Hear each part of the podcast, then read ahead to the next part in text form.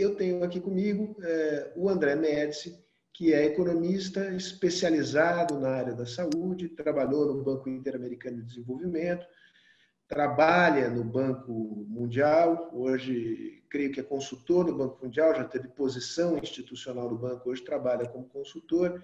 Em suma, é, é uma pessoa com uma larga experiência como economista na área da saúde, em particular é, da, da saúde pública. Nós vamos conversar hoje com o André justamente sobre este fenômeno que nos atormenta uh, a todos. O que é a Covid-19, quais são as suas dimensões, quais as estratégias que têm se mostrado mais eficazes para enfrentá-la no mundo.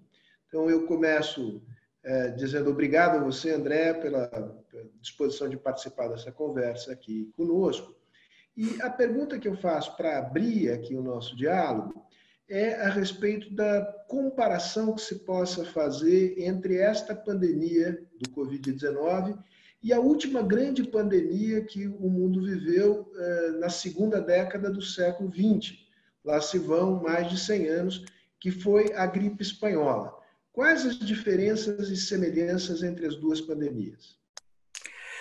Bom, Sérgio, bom dia, boa tarde, boa tarde a todos também. É um prazer estar aqui poder falar com vocês um pouco sobre esse tema, que também eu estou aprendendo muito, é um tema novo para todo mundo, e a cada dia aparecem informações novas, contraditórias, que a gente vai tentando sistematizar e ver o que a gente pode aprender com elas. Né?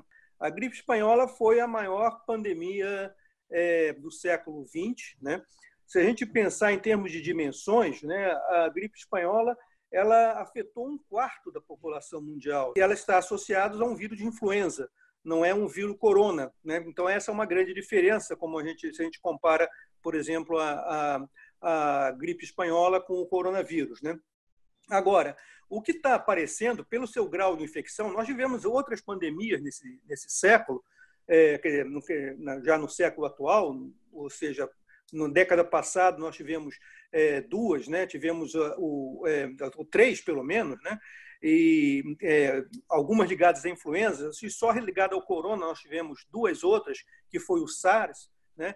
É, e, e, o MERS, né? O primeiro, o, o, é, a, um, um, coronavírus da relativo à Ásia, né? E outro relativo ao Oriente Médio, mas essa tem uma dimensão muito maior pela sua facilidade de transmissão. Essa é uma das questões que pode fazer. Né? Os números ainda estão muito longe, e eu espero que estejam muito maior. Nós temos muito mais capacidade de informação, muito mais tecnologia para poder mapear, para poder, de alguma forma, é, reverter situações é, de crise, mas vai ser efetivamente um número de pessoas afetadas, provavelmente de maiores dimensões, a maior dimensão do século até esse momento. Né?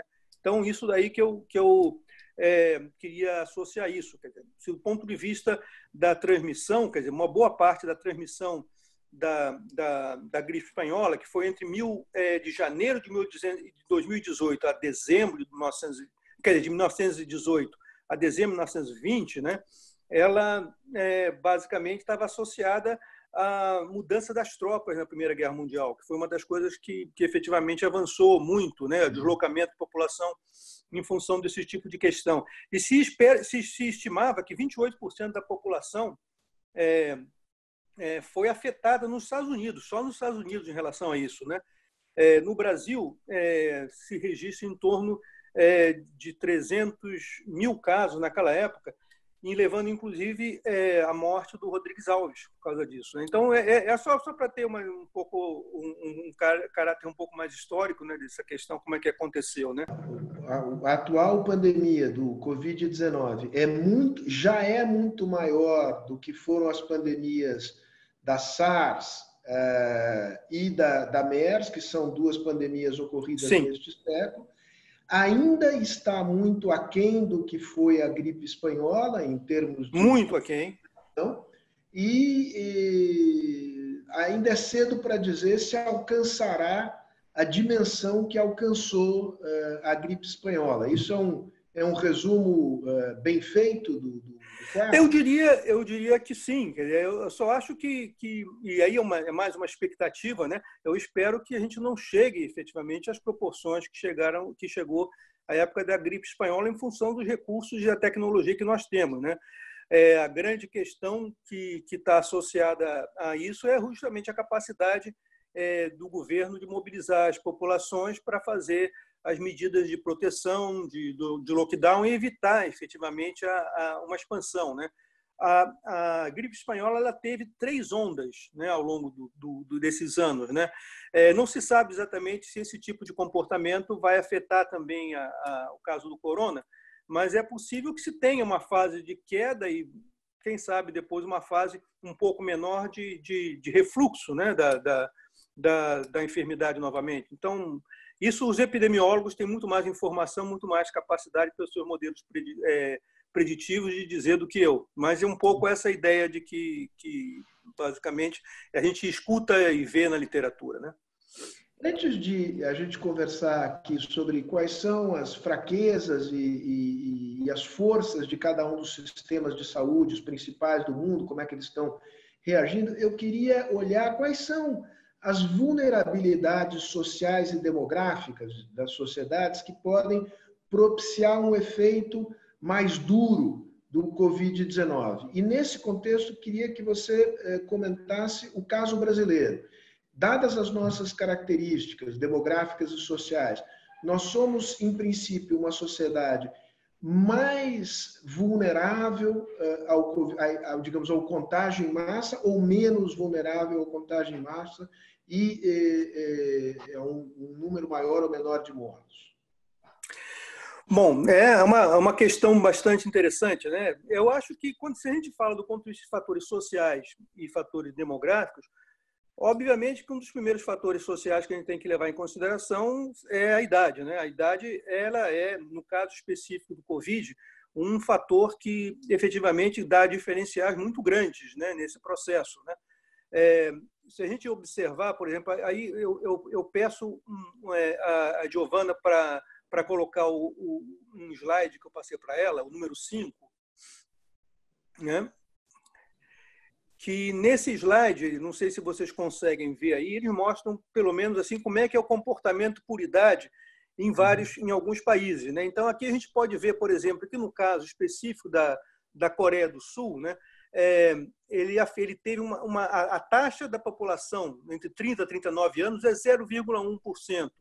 No, uhum. no caso da Coreia do Sul, quer dizer, no caso da, da população de mais de 80 anos, chega a 9,3%. Né? Uhum. Agora, se a gente fala na China, a taxa da população de, de, de mais de 80 anos foi ainda maior, foi 14,8%. E na Itália, em torno de 20,2%. Né?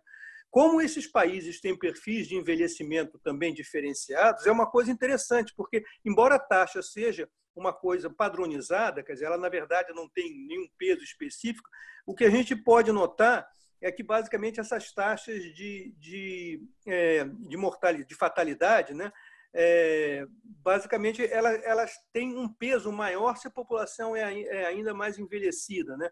o que é uma questão que teria que verificar o porquê no caso específico da Itália. Um outro fator que a gente pode considerar também, dizer, embora não tenha ainda algumas é, é, áreas específicas, é, é a questão do sexo. A gente sabe exatamente que, que as mulheres grávidas são um grupo de risco específico para o caso do Covid. Né? Agora, é, em termos assim das taxas de, de, de, de fatalidade, né? eu estou falando taxa de fatalidade só para dizer que a gente está colocando o número de, de, de mortes em relação ao número de casos registrados. Isso não é taxa de mortalidade, porque a taxa de mortalidade tem a ver com a população. Né? Então, isso não, não é uma. É, é só para fazer uma, uma claridade em relação a esse tema. Mas o que é importante mostrar aqui, basicamente, é isso, né? que no caso dos homens, essa taxa parece, em termos de casos confirmados, o número de casos confirmados parece ser maior, ele afeta 4,7% da, da, da, do, do, dos casos confirmados da população masculina é, e, e 2,8% da feminina. E a taxa de, de, de, de, mortalidade nesses casos também, né, ela está em torno de 2,8% e 1,7%. Então, é, a, a, é, ela de alguma forma ela afeta também é, mais o caso das mulheres. Agora, isso não aparece aí neste gráfico, né? Este gráfico... Não, não, isso é desculpa, isso daí pode, poderia passar para o número 6, né? para a transparência 6, que tem um pouco a informação relacionada a isso. né, o, o gráfico, é o dado ali. E, é, e passando para o 7, que eu acho que é importante também mostrar isso, né, quer dizer, o Covid, ele está. Aí, aí, isso aí, esse dado está baseado na China, ele está muito influenciado, a taxa de letalidade está muito influenciada é, também por determinados tipos de fatores de risco. Por exemplo, ela é, é 10,5% para as pessoas que, que, que têm como comorbidade é, doenças cardiovasculares. Ela, ela é 7,3% para pessoas que têm diabetes, 6,3% para as pessoas que têm é, doenças respiratórias crônicas, 6% para as pessoas que têm hipertensão, 5,6% para as que têm câncer. Nas que não têm nenhuma comorbidade, que em geral são pessoas mais jovens, porque o número de comorbidades aumenta com a idade, ela está em torno de 0,9%. Mas o importante é ver basicamente que a comorbidade, o fato de você ter um outro tipo de doença, é uma coisa que afeta também o seu, o seu nível de risco para a doença, né? Esta é uma doença que, é, vamos dizer de uma maneira, é, para dizer no português claro, mata mais os velhos. Quanto mais velho, é, maior a letalidade. Agora, Sim. portanto, isso significa dizer que populações, sociedades com um número proporcional maior de pessoas de idade avançada na sua, na sua população são sociedades mais vulneráveis. Agora, é curioso observar Vamos tomar os dois casos extremos, China e Coreia. Tá. Mesmo na faixa acima de 80 anos, é, na China morreu o dobro em termos percentuais do que morreu na Coreia. É, isso possivelmente Quase, né? tem a ver com a capacidade de resposta é, do sistema de saúde, né? Sem vias de estratégias adotadas. Sem vias de dúvida, a capacidade da resposta, não só do ponto de vista é, das medidas de prevenção né, e detecção de casos, que é uma coisa importante, eu acho que a Coreia, nesse ponto de vista, foi muito bem, mas também do ponto de vista da capacidade de resposta das pessoas, da, da, das pessoas que, que, recebem tratamento. Né? Eu concordo uhum. com você.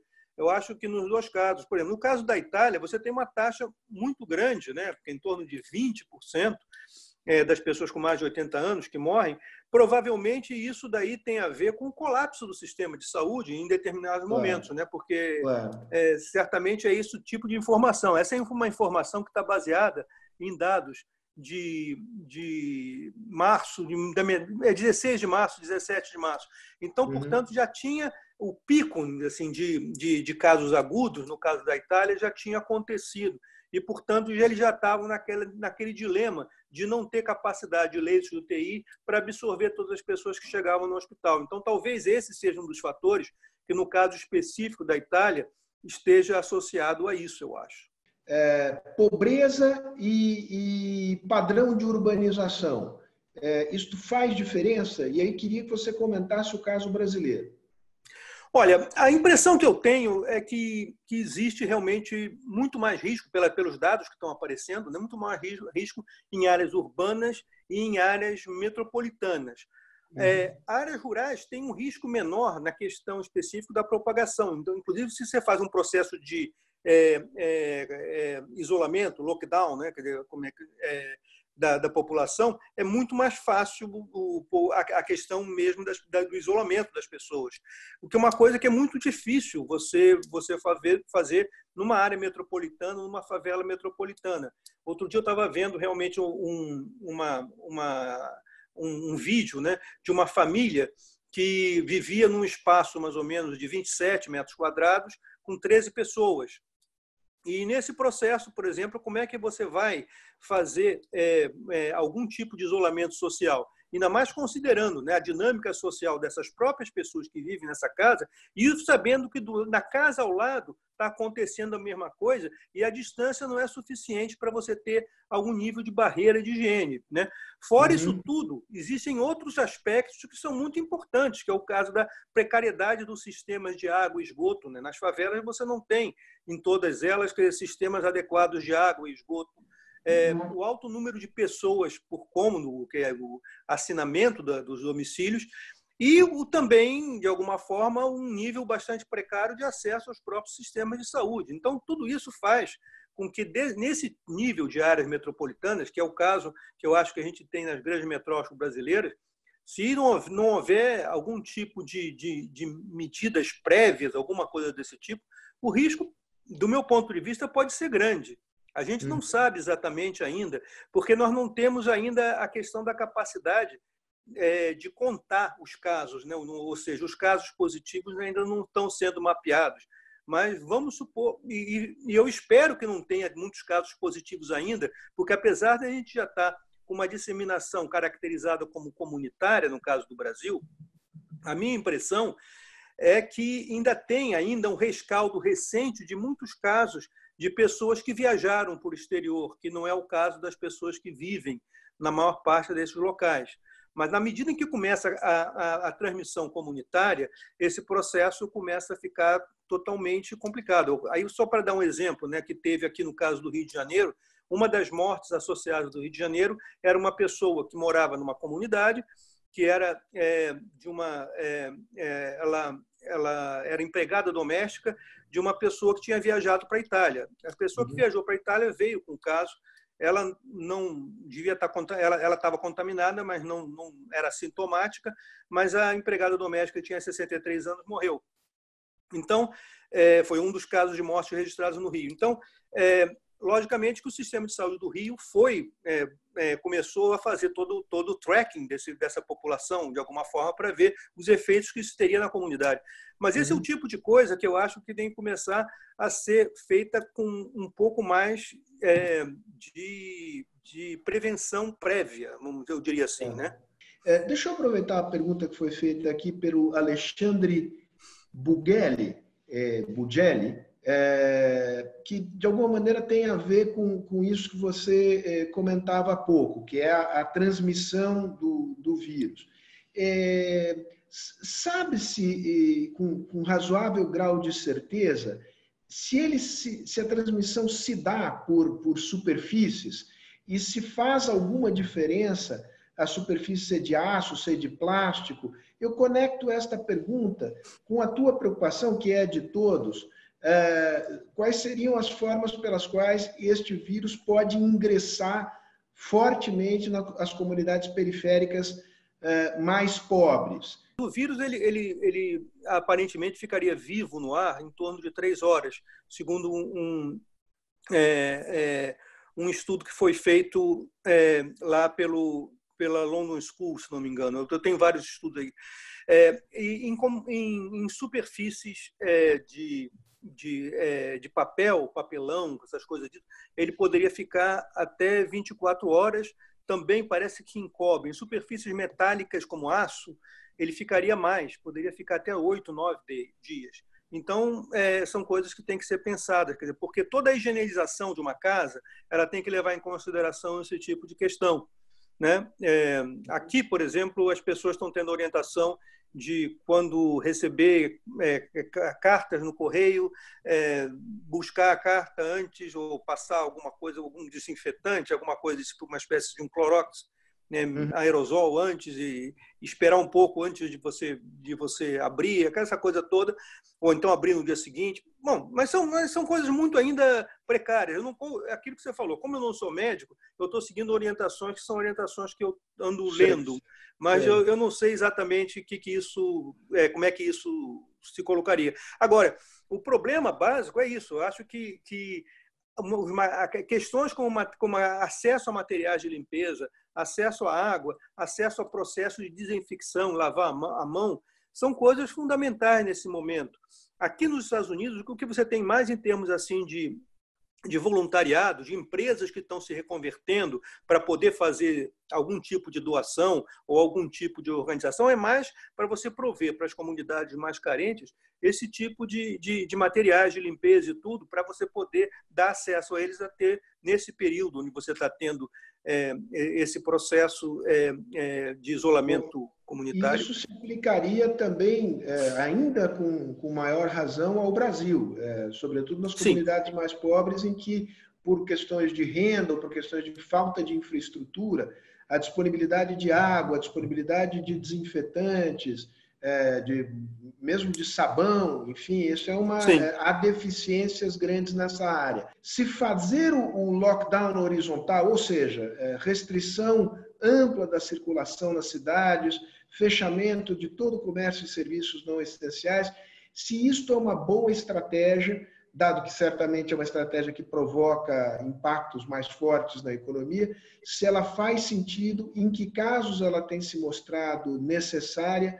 É, comenta, por favor, esse, esse tema, porque esse é um tema, inclusive, que tem sido discutido nos últimos dois dias com particular intensidade. A eventualidade de que mais à frente, mais cedo do que tarde, seja necessário flexibilizar o lockdown e fazer estratégias mais verticais, mais pontuais de isolamento. O, grande problema que você tem, né, quer dizer, que, que do ponto de vista, quando você tem uma transmissão já comunitária e difusa, você não tem informação suficiente para saber é, localizar de onde vêm os casos e como é que eles estão se propagando, o lockdown é a resposta mais eficiente. O lockdown prévio tem dado respostas melhores. A Itália mesmo tem vários casos de várias municipalidades que fizeram lockdown antes e outras que não fizeram.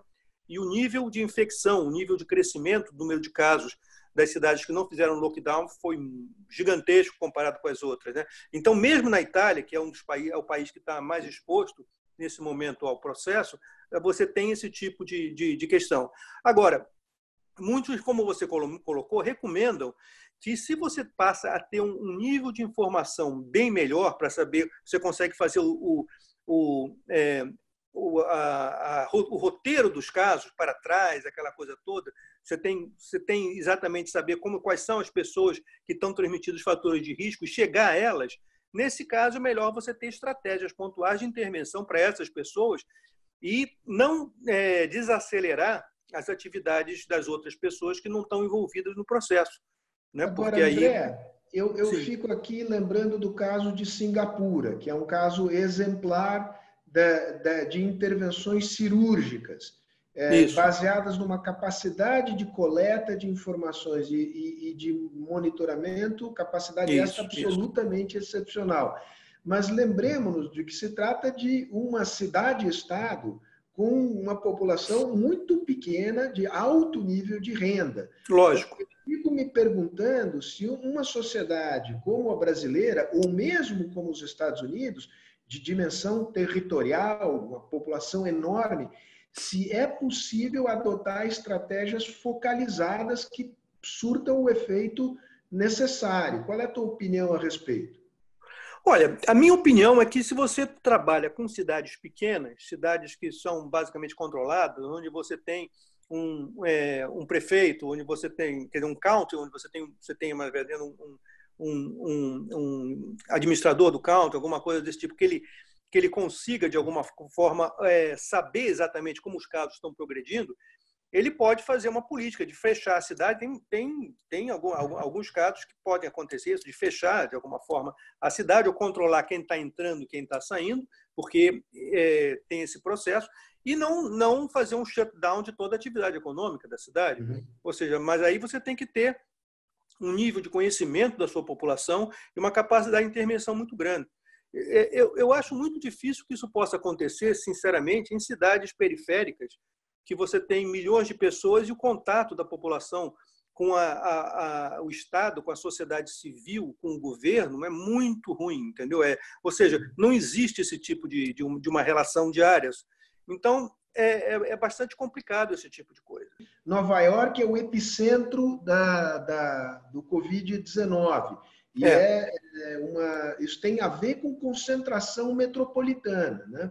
Quer dizer, o padrão de urbanização importa muito na forma de disseminação da doença, verdade? É verdade. Olha, eu vou te dizer o seguinte, né? Em, o, não só os Estados Unidos, em, em, se a gente considera dentro das diárias dos Estados Unidos, obviamente Nova York é a que está tendo nesse momento o maior crescimento. Os Estados Unidos, comparado com outros países, é o país que está tendo a maior taxa de crescimento do número de casos. Eu vou pegar só um dado, por exemplo, entre 18 e 19 de março, é, a taxa de crescimento do número de casos nos Estados Unidos foi 28%. Foi a mais alta de todos os casos assim desses grandes países que a gente tem algum nível, dos países que têm maior número de casos, né? foi 28%. E os Estados Unidos já é o, o, o, o terceiro país com maior número de casos. Então, isso daí já é um fato que mostra claramente que é necessário começar a fazer alguma coisa. E apesar de muitos lugares terem adotado já medidas e, e é, essa questão do, do, lockdown já está afetando praticamente a 100 milhões de pessoas, um terço da população dos Estados Unidos está em lockdown, é, o número de, de casos continua crescendo ainda diariamente e, é, e come, começam a haver problemas de, de escassez, né, de leitos, de escassez de, de insumos, de escassez de equipamentos, tem uma série de coisas que a gente ouve falar no que pode acontecer no Brasil, de algum, que aconteceram certamente na Itália e que aqui já começam de alguma forma a acontecer. Então, eu diria que os Estados Unidos está numa situação, nesse momento, bastante complicada. É, só para a gente ter uma ideia, eu falei que a taxa de crescimento dos Estados Unidos é 20, é, foi 28% entre 18 e 19 de março. A da China foi zero.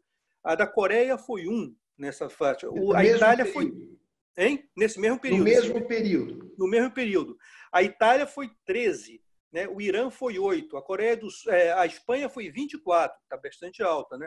A França, 18. A Alemanha, 19. E o Brasil, 24.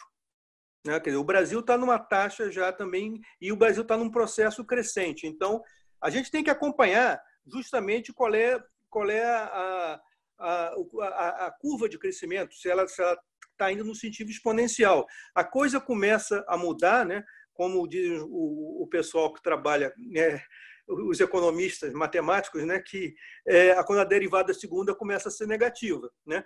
Então, essa é a questão que a gente tem que começar a ver. Por enquanto, a derivada é, segunda ainda é positiva. A gente tá, nossa taxa de crescimento está se acelerando, ou, ou, seja, os casos estão, em aceleração. O, o Trump é, basicamente é, passou a dizer é, o custo econômico do lockdown é muito grande, o quanto antes pudermos suspender, melhor, mais do que isto, eu quero que na Páscoa, é, depois da Páscoa, tudo se normalize.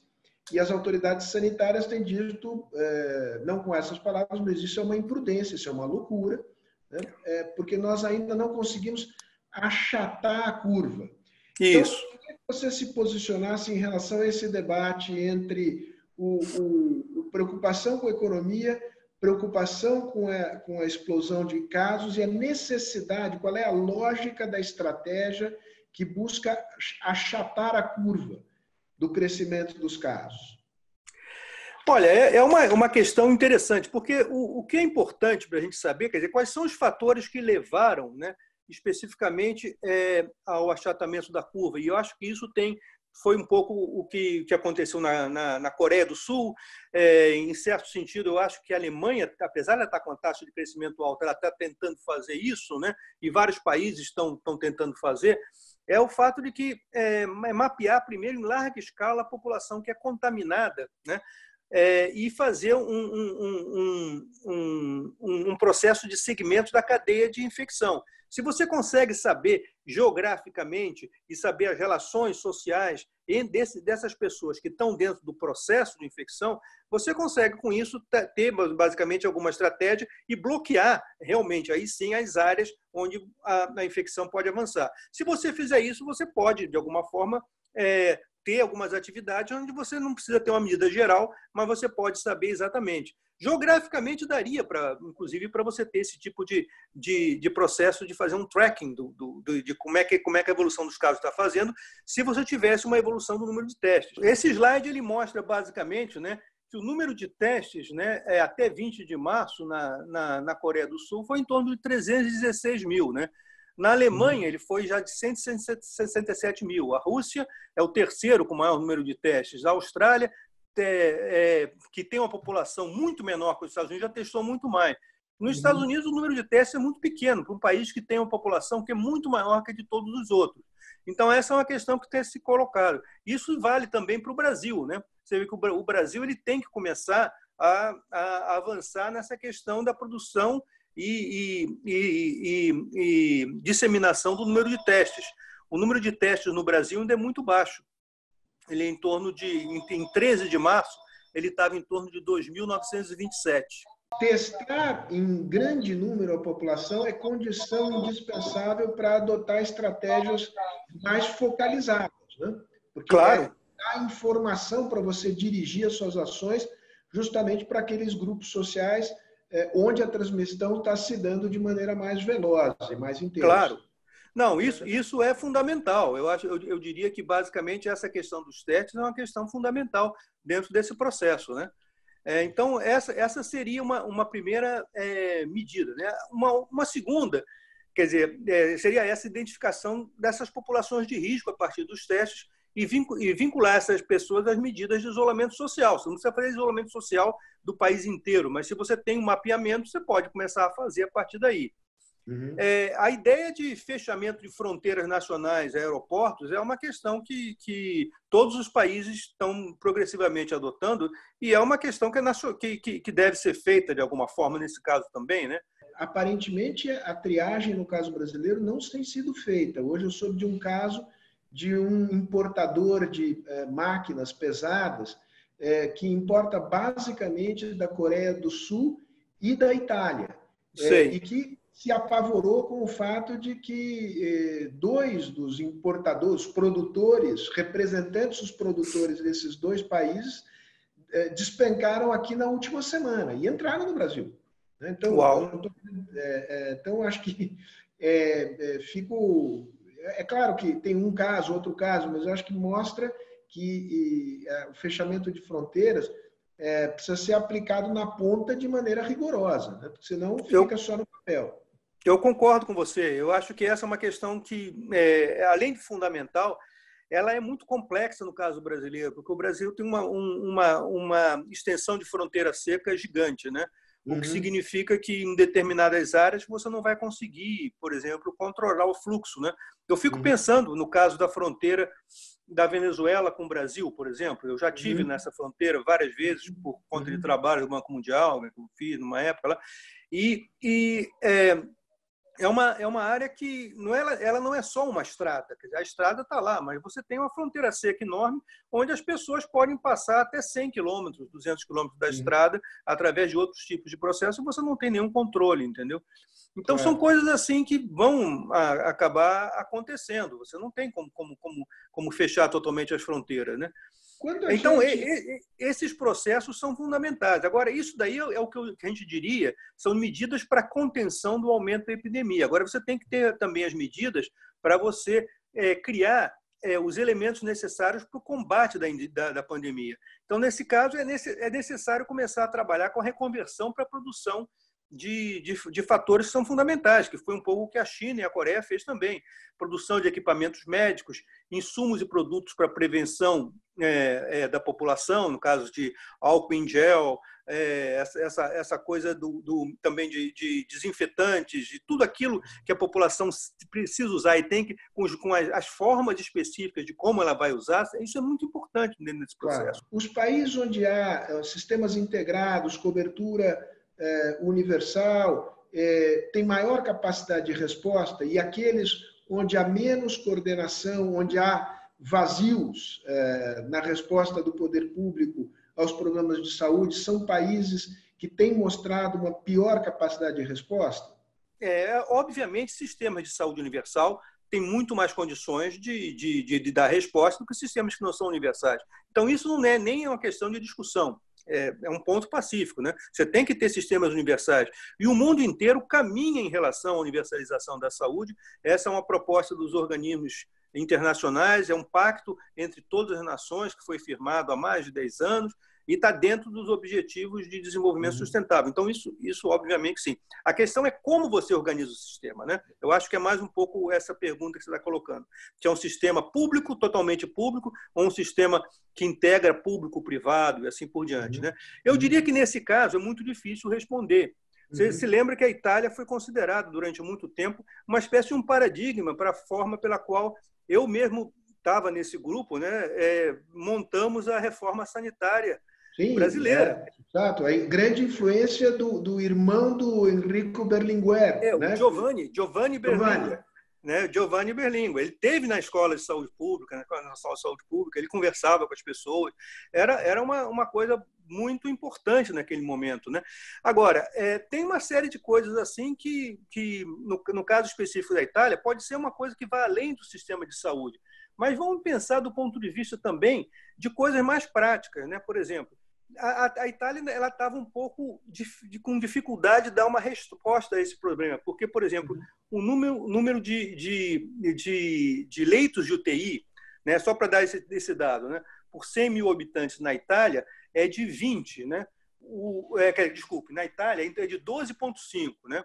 comparado com o Brasil, que tem 20 já. Né? O Brasil, é, é, é a Alemanha tem 29, os Estados Unidos têm 35 né, leitos por um habitante. Então, se, a, a, questão básica é que a gente está discutindo que existe um determinado limite de capacidade do sistema de atender internações. Por isso que você tem que fazer o achatamento da curva.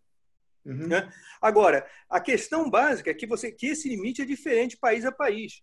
Portanto, independentemente do limite que você tem, uma das coisas que se tem é, plane... é a possibilidade de planejar espaços alternativos né? no qual você, você pode criar leitos, é, leitos de UTI de emergência, que é o caso que eu acho que São Paulo está fazendo muito bem, utilizando os estádios de futebol, utilizando o AMB para você colocar leitos de internação. Né? Ou seja, são, é, é, é, por isso que a China fez aqueles dois hospitais gigantes né, para você em, em Wuhan, para você poder atender aquela totalidade da população.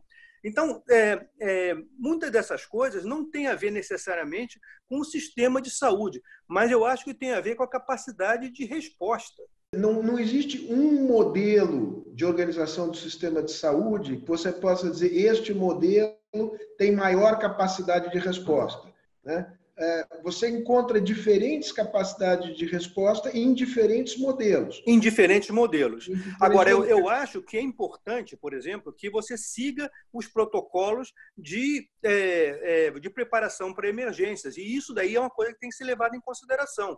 Agora, se a gente vê na posição né, dos distintos países, como é que eles estão no regulamento sanitário internacional, é, nós podemos dizer que é, é, o, o, nenhum país está utilizando 100% do regulamento sanitário internacional.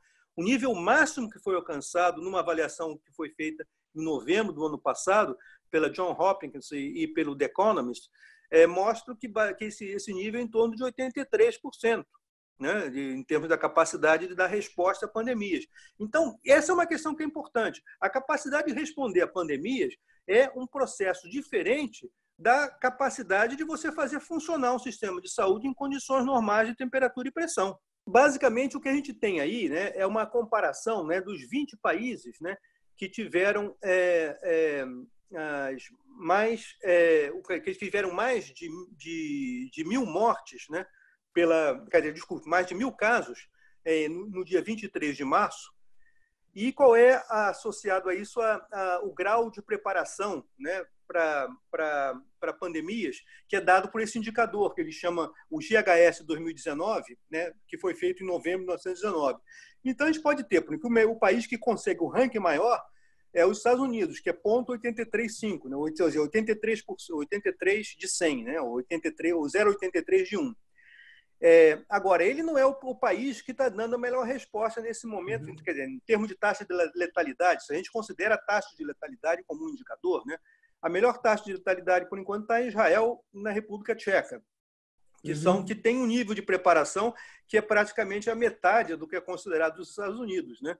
É, então, é, é só para a gente ter mais ou menos uma ideia de que nem sempre é, também a forma pela qual você faz é, a avaliação do sistema de preparação, ele vai te dar uma, uma, uma resposta muito fidedigna da capacidade de resposta, porque a capacidade de resposta ela vem de outros tipos de processos. Por exemplo, um dos itens da quer dizer, esse, esse GHS 2019, ele, ele, ele, ele é uma média ponderada de três dimensões e cada um e essas três dimensões, essas seis dimensões e essas seis dimensões elas envolvem 34 indicadores. Então, é um processo enorme. Se a gente fosse, se vocês quiserem é, ver alguma coisa sobre isso, isso está dentro de um de um, é, um um paper que eu publiquei recentemente no meu blog, no Monitor de Saúde.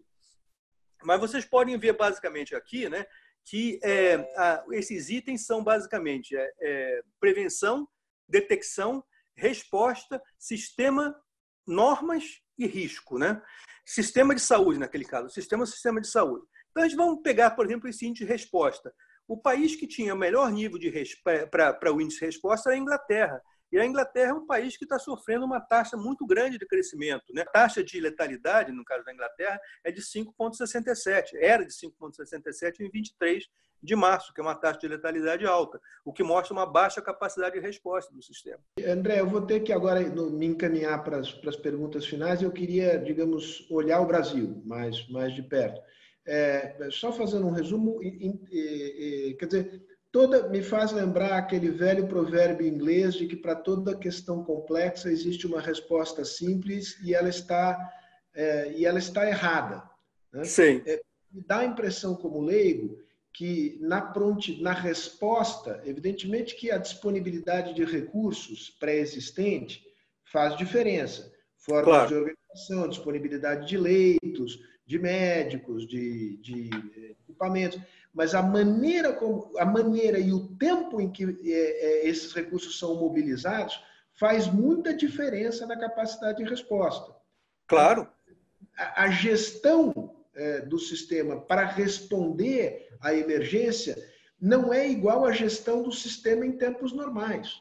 Não. É, é uma lição que precisa ser. Nós vamos ter que aprender e, porque nós vamos ter que provavelmente conviver com outros episódios de maior ou menor gravidade desse, desse, eh, desse de pandemias.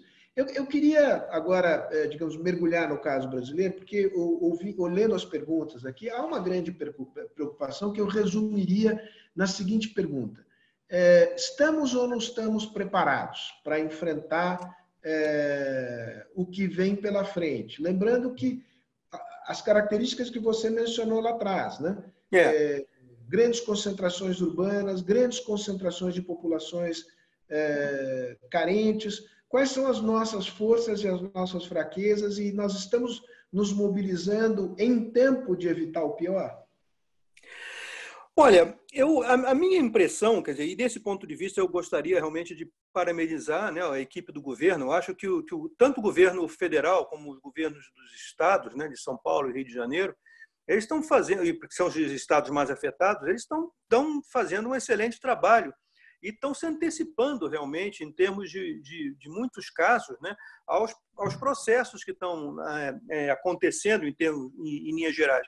Então, o Brasil tomou uma série de medidas que foram medidas prévias em muitos estados do que outros países que só tomaram essas medidas quando o nível de, de, de processo estava muito mais avançado. Por exemplo, fechamento de escolas. O Brasil tomou isso logo no início, né, em, em vários, vários lugares. Né? É, é, a, a, questão de, de você é, é, restringir movimentos das pessoas também, a questão de, de fechamento de negócios não, não é, é essenciais é, e também é, restrição a viagens internacionais. O Brasil começou a tomar essas, essas questões. O problema é aquilo que você colocou, a implementação às vezes é difícil de você, de você fazer, porque nós não temos a máquina totalmente azeitada para fazer isso. E nós temos determinados conjuntos da população num país extremamente desigual, onde o acesso também é desigual. Né? É muito uhum. fácil nos Estados Unidos, não digo nos Estados Unidos, nos Estados Unidos é um país muito desigual também, mas nos Estados Unidos você tem, muito, você tem meios muito mais fáceis de acessar qualquer parte do, do do país e, através dos mecanismos de política pública. É uma uhum. coisa que no Brasil eu vejo muita dificuldade de você acessar determinadas áreas através dos mecanismos de política pública. Né? E esse é um, é um processo que, que, que, pode criar. Quer dizer, eu, eu não sei em determinado momento, e essa é uma outra questão que a gente tem que levar em consideração, como uma grande uma crise desse tipo que leva a você fazer um fechamento grande do país pode levar a outros tipos de crise, que é o fato das pessoas deixarem de ter renda, deixarem de se alimentar, morrerem por desnutrição. Ou seja, você passa a ter uma série de, de, de fatores que vão conviver com esse processo que podem levar o país a uma situação muito mais difícil. Então, o esforço de mobilização das instituições públicas, eu acho que nesse, nessa coisa, uma coisa que a gente tem que aprender, que quando você tem uma emergência, você não está mobilizando só a saúde, você está mobilizando todo o governo. Então, você tem que fazer com que todo o governo, em todas as áreas, trabalhe em função desse caso da, da, da emergência e evite que né, formas de colapso possam, de alguma forma, acontecer nós estamos somente no começo do crescimento da curva. essa é uma das, uhum. das questões que, nos, que, que, já estamos com uma taxa de crescimento alta, né? e é, apesar da nossa taxa de, de, de é, letalidade não ser das mais altas também ainda, né? Mas a gente não sabe o que vai acontecer. O meu receio, André, é que, digamos, a taxa de letalidade é baixa, porque não apenas os números ainda Sim. são relativamente baixos, mas os casos estão concentrados na classe média e na classe alta. Isso. E recorre ao sistema privado de bons hospitais. Quando isso chegar na massa da população, verdade, verdade. o número de infectados cresce e a taxa de letalidade tende a subir, porque a, a, não há leitos apropriados de UTI em número claro. suficiente. A pergunta é: nós temos capacidade de, em curto intervalo de tempo, incrementar o, o, os leitos uh, com os equipamentos necessários para atender na rede pública os casos mais graves? Olha, eu diria que só mobilizando espaços comunitários, como está sendo feito de alguma forma é, em São Paulo, acho que no Rio de Janeiro. Esse esforço de São Paulo é um esforço que eu acho muito interessante, né? Você colocar vários leitos adicionais no, no, nos estádios de futebol, em, em, em, em, áreas de convenções, essa coisa disso, e começar a utilizar outros espaços comunitários. Eu estava vendo que outras prefeituras é, de São Paulo e também de outros estados do Brasil estão começando a fazer isso também. E é um esforço que as próprias prefeituras começam a se mobilizar a partir desse tipo de, de, de experiência. Porque você sabe que em vários lugares do Brasil não existem efetivamente leitos de UTI. Leitos de UTI é uma coisa que é muito concentrada em determinados espaços urbanos. Né? É, e nas periferias metropolitanas não existem muitos leitos de UTI, porque existe aquele, é, aquela conveniência de que, em situações normais, as pessoas das áreas metropolitanas acabam utilizando os, o, a capacidade instalada que você tem nos municípios das capitais. Né? A outra coisa que é importante no caso do Brasil é como é que você vai fazer uma colaboração público-privada nesse processo. É necessário fazer com que a capacidade instalada que você tem é, no setor privado, é, não só dos leitos que já estão lá, mas também da reconversão, seja uma coisa utilizada. E, por fim, quer dizer, eu acho que é importante começar também a, a, a, fazer medidas de proteção né, do pessoal de saúde do Brasil também, que eu acho que o Brasil se encontra num nível muito precário nesse caso. Né? Já tenho visto várias reclamações, vários casos de médicos que estão sendo que estão contraindo a infecção, de enfermeiros que estão contraindo a infecção.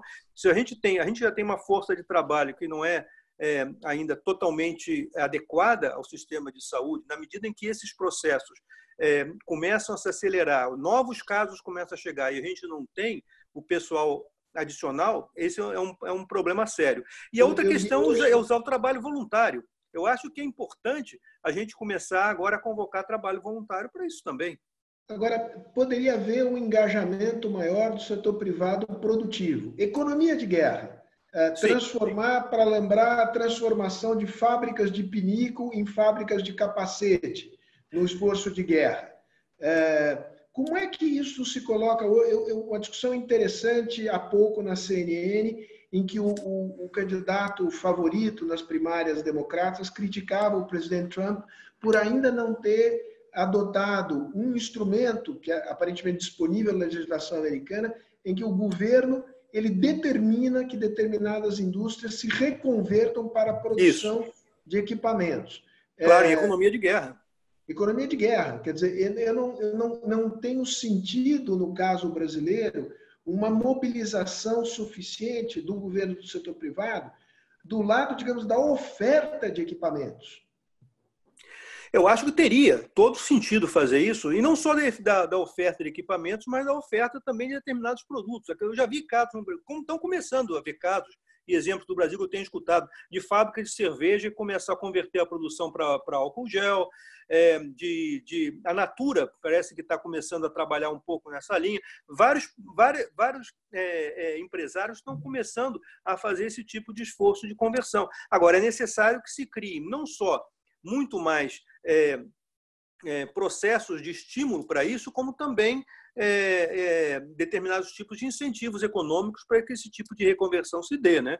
Então, são coisas aí que têm que ser pensadas no curto prazo. E a, e a, questão é que esses processos são, são rápidos de fazer, não é uma coisa tão difícil. Se você tem um tour de force para você colocar as pessoas e começarem a trabalhar nisso, você consegue fazer. O Brasil tem tecnologia para isso.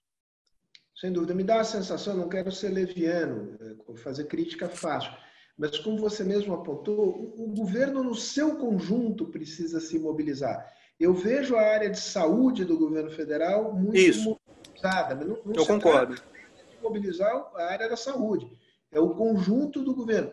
E concordo. desse ponto de vista, não vou te pedir para comentar a liderança ou a falta de liderança do presidente da República, não se trata disso, mas evidentemente que eh, eh, esse é um fator eh, importante para mobilizar a sociedade e, e, o, próprio, o próprio governo. André, eu, eu, vou ter que encerrar. Peço desculpa a algumas perguntas que foram feitas, pessoas que fizeram perguntas que não puderam Perfeito. ser contempladas. Eu tive que me limitar aqui é, a uma hora de conversa. Estamos aprendendo com esse processo. Eu, Todos nós. eu também. Aprender. Eu espero é. que tenha sido útil a nossa conversa. É, faremos outras. Foi André, muito, muito interessante. Obrigado. Se Nada, é um prazer. Se okay. cuida aí, você, sua família, aqueles que nos estiverem assistindo também, se cuidem. É, venceremos. Vai ser difícil, Perfeito. mas venceremos. aprenderemos lições importantes. Claro. Uhum. E, é um desafio que nos foi colocado, não há outro remédio se não enfrentar. Então, boa tarde, okay. boa noite a todos. Um grande abraço, André. Outro. Obrigado. Obrigado a Giovana e a todos aqui na retaguarda que nos ajudaram a permitir, a propiciar Obrigado também a Giovana, o André, todo, toda a equipe de vocês aí, tá? Linda equipe de vocês, tá? Um grande abraço. Tchau.